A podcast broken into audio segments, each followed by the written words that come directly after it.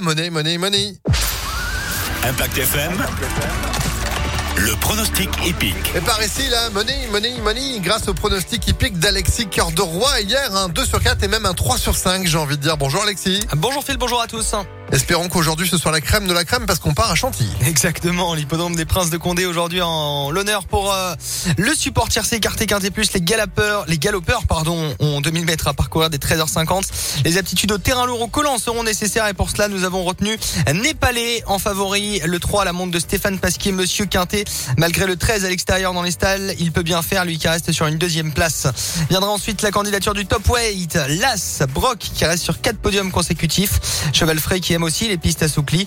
Enfin, difficile d'écarter la candidature du 7 actuel favori de la presse, Lady, avec le jockey cravache d'or Maxime Guyon. La casaque du bois qui répond toujours présent dans ce type d'épreuve. 13-4-7 pour le tiercé.